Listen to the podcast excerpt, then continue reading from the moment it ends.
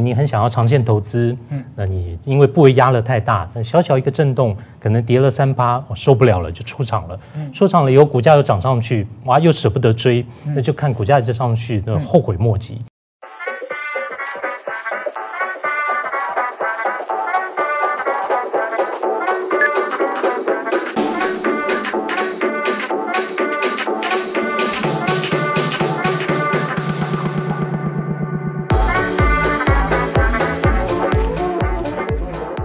我是吴若权，你超过三十岁了吗？如果你到三十岁还不知道理财的话，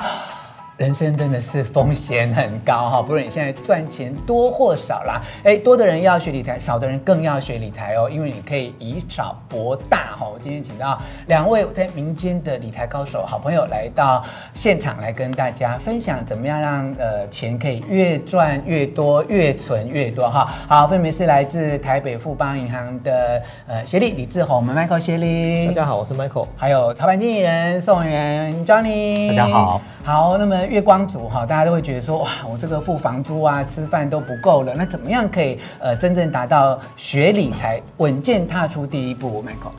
其实我听到很多那个年轻的朋友都说他们的薪资很低，嗯，他们可能每个月可能付完固定的开销就没有什么闲钱来做投资。可是我觉得在讲这些话之前，可能是要先检视一下自己的呃消费习惯。哦，那当然可能就是有可能你没有钱投资，可能是说真的是薪水太低的。嗯，那薪水太低的话，也许你要考虑把自己的薪资来做部分投资自己，也许去上一些课程，或是学习一些专业的一些技能，可以让你以后可能赚钱的能力更好。那另外一块，刚刚讲说，可能也许是你的消费习惯可能太冲动，那或者说可能太追求一些潮流的话，那买了一些可能你花了很多钱在一些不必要的一些花费上面的话，那也许可以做一些节流的部分。嗯，哦，所以说针对月光族或年轻的朋友，想要给他两个建议，一个就是说你要去开源，如果让自己的赚钱能力更好，那同时要做一些节流。那其实这样子下来的话，其实不管你剩下多少钱。其实只是三千块、五千块，我觉得都可以做投资哦。投资并不一定说一定要有累积到一定够的金额才可以投资，因为现在很多投资工具都很有科技的一些技术的资源。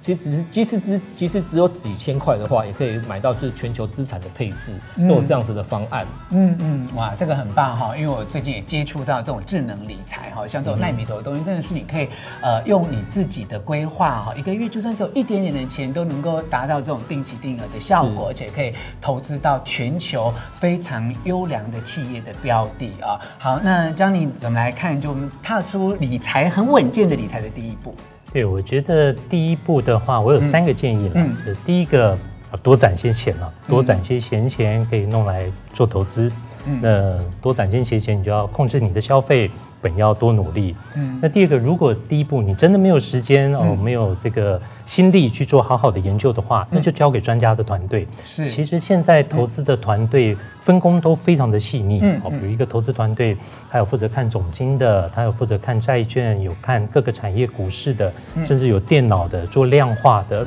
所以现在我觉得现在这个投资行业竞争非常激烈啊。所以各个投资团队都是卯足了全力去帮客户去赚取最棒的绩效。是如果真的你没有时间，我没有心力去，那就交由团队。嗯，那最后一个我觉得是要了解自己的风险承受能力啊，嗯，这点蛮重要的。因为这个现在市场很热哦，我们可以看到在街上可以看到很多人在划手机啊，在看这个股票啊，或者晚上盯着美股睡不着睡不着觉 啊，这都代表。你的投资部位已经超过你的风险承受能力了。嗯嗯，那怎么知道我们的投资的风险的承受能力到底到了哪里？其实很简单，就是你的投资的部位一定要让你可以这个正常的生活，安安稳稳的睡觉。嗯，其实我认为投资理财最害怕的、最担心的就是犯大错、输大钱。嗯，那当你的投资部位重压压得太重的时候，哦，你就很容易这个做出不理性的投资哦。比如说，例如说。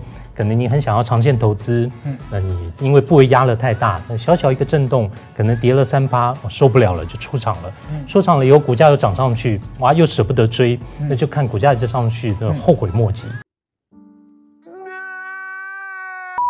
其实都会犯错，那我自己也会犯错，就是尽可能的去减少这样不理性的行为，那就要了解自己的风险承受的能力。嗯嗯，所以在投资理财界呢，有一句名言呐、啊，这是完全考验人性啊，就不管是金额的高低，承受风险的程度，不在于那个金额的大小，而在你自己人性的贪婪跟恐惧啊，怎么去找到一个最佳的平衡点，这一点相对是非常重要，对不对？好，好，那么呃，我知道两位其实都呃很早就开始投资理财哦，那我想借用你们真的到目前为止很成功的经验，来跟我们的朋友分享一下，说那投资理财趁早来做的好处到底在哪里？嗯。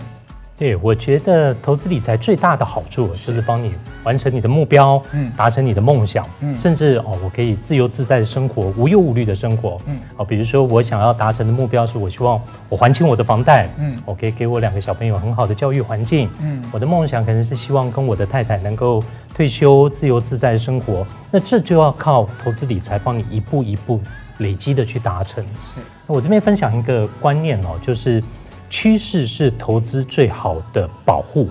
时间是投资最好的朋友。啊，像巴菲特常说，人生就像滚雪球啊，你要有很长的波道，那要有湿漉漉的雪。那很长的波道其实就是时间，雪呢，那就是很稳健的报酬率。就有两这两个要素哦，慢慢的累积，不要犯错。你的人生的财富就会像滚雪球般越来越大。嗯，所以要把握这两个原则哈。好，那 Michael 呢，这么资深的金融界专家，跟我们分享一下，你觉得投资的好处是什么？我就不讲一些比较太专业的东西。我觉得有两个好处，就是说，可能第一个观念，可能就是说，你做投资理财，可能就是你不理财，财不理你嘛。嗯。像我自己就曾经有曾经有过，就是工作太忙，嗯，然后可能一年的不管是呃月薪啊，或是年终奖金，我都放在那边。那到了那个报税的时候，我老婆就跟我讲说：“哎、欸，就是 Michael，为什么你的那个利息收入